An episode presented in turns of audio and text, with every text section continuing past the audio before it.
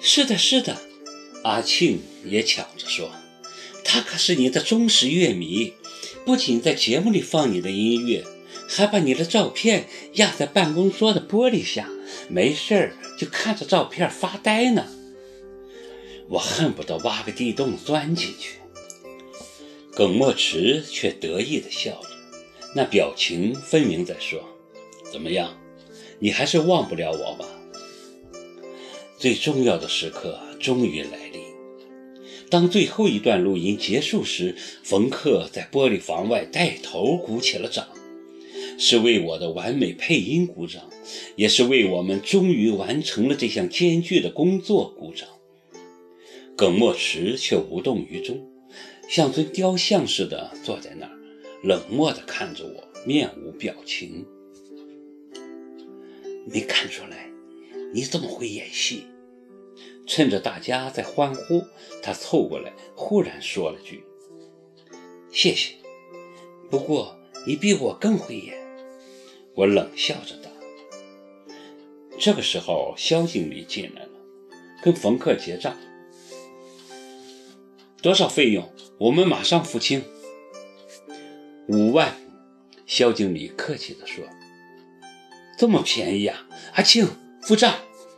冯克简直乐坏了，阿庆连忙从随身带的包里掏出一包钱递给肖经理。肖经理只瞟了一眼，并没接，忽然笑了起来：“哼，是五万美金，冯先生。”“什什么？五万美金？”冯克叫了起来：“怎么会这样？刚开始不是说好了吗？什么时候变成美金了？”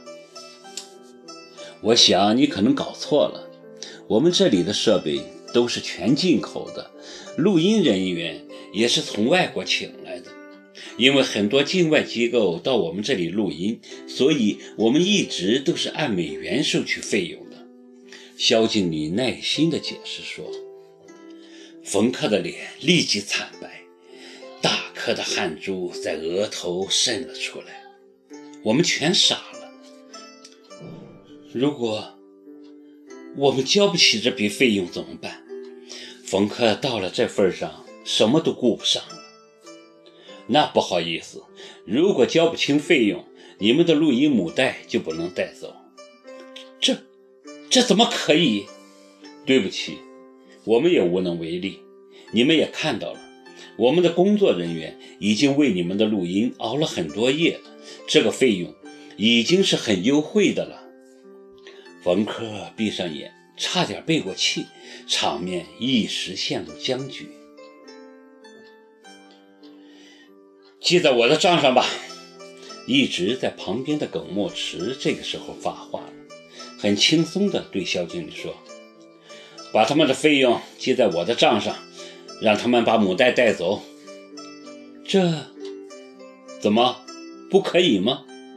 你怕我也付不起？他眉头一皱，立即吩咐旁边的助手：“小林，马上去银行提五万美金。”“不不，我不是这个意思。”肖经理连忙摆手：“你误会了，耿先生，您是我们的老客户了，怎么会担心你付不起呢？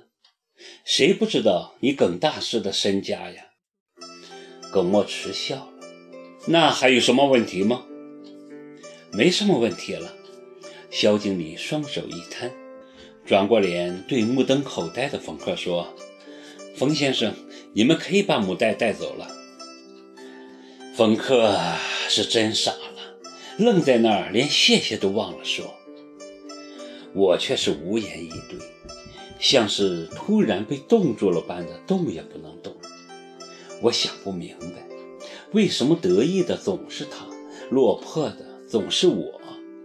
先是大庭广众下被人当成酒店小姐，如今又沦落到要靠他来施舍为朋友解围。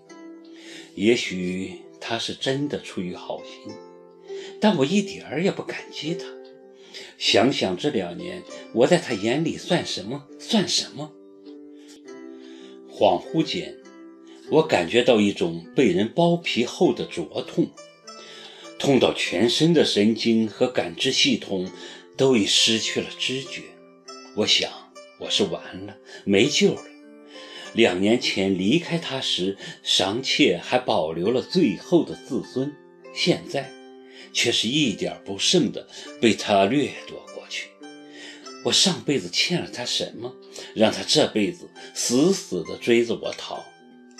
我是曾经诅咒过齐树杰，可是对他的诅咒没灵验，却报应到自己身上来了。他试图跟我说话。但我以伤心欲绝的冷漠回绝了他。走出录音棚的时候，我听见肖经理很不识趣地问他：“耿先生，他是你朋友？”“不是。”他盯着我，一字一句地说：“他是我丢失了的爱人。”我装作没听见，面无表情地从他身边经过。他的目光追随着我，低声说：“你的手机还在我那儿。”我知道他的意思，没理会，头也不回地走了出去。